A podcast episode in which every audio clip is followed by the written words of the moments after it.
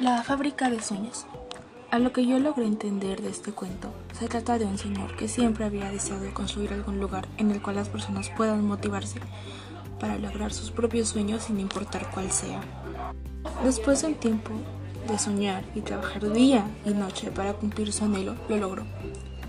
Logró construir una maravillosa fábrica con sus ingresos. La gente podía ingresar totalmente gratis a el establecimiento. Algunas personas salían a veces confundidos y otras veces entendían lo que debían hacer a la perfección.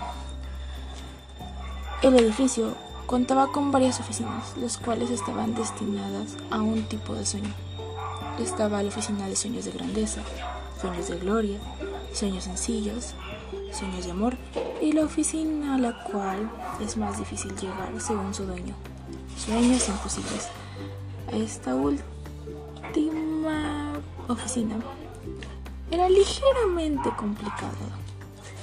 Pero para Mario, el dueño de la fábrica, no había ningún sueño que no se pudiera hacer realidad. La fábrica trabajaba día y noche buscando amores correspondidos, teatros a sala llena con público que aplaudiera de pie, o logrando simplemente un helado de siete sabores. Pero sin duda su mayor esfuerzo era enseñarles a las personas que para los sueños también hay que trabajar y luchar. Esta era la parte más difícil del trabajo de Mario.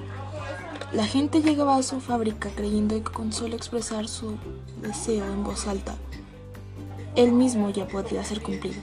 Fueron tiempos felices donde la mayoría de la gente empezó a entender que un sueño no solo se sueña, se construye, se defiende, se sostiene y luego se logra. Los ahorros de Mario se iban acabando, mucho había invertido y nada se ganaba. Sin embargo, Mario no pensaba en eso y seguía adelante. Trataba de ajustar lo más que podía el presupuesto, pero sabía que tarde o temprano, en realidad, más temprano que tarde, el dinero se acabaría por completo. No toleraba la idea de perder la fábrica. Y llegó ese día, día tan temido. La fábrica cerró sus puertas. Con el tiempo, comenzó a darse cuenta de que la mayoría de las personas habían aprendido que soñar era mucho más que desear. Vio que el fruto de su esfuerzo se reflejaba en niños sanos, amores correspondidos, aplausos sentidos y gente muy feliz.